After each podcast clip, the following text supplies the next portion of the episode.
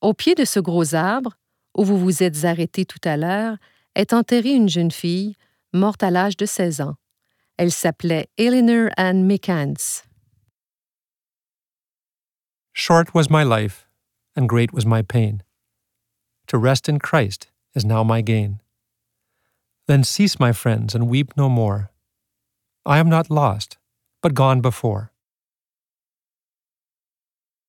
À quelques pas de là, à gauche du sentier, une autre pierre marque la tombe de James Ellis.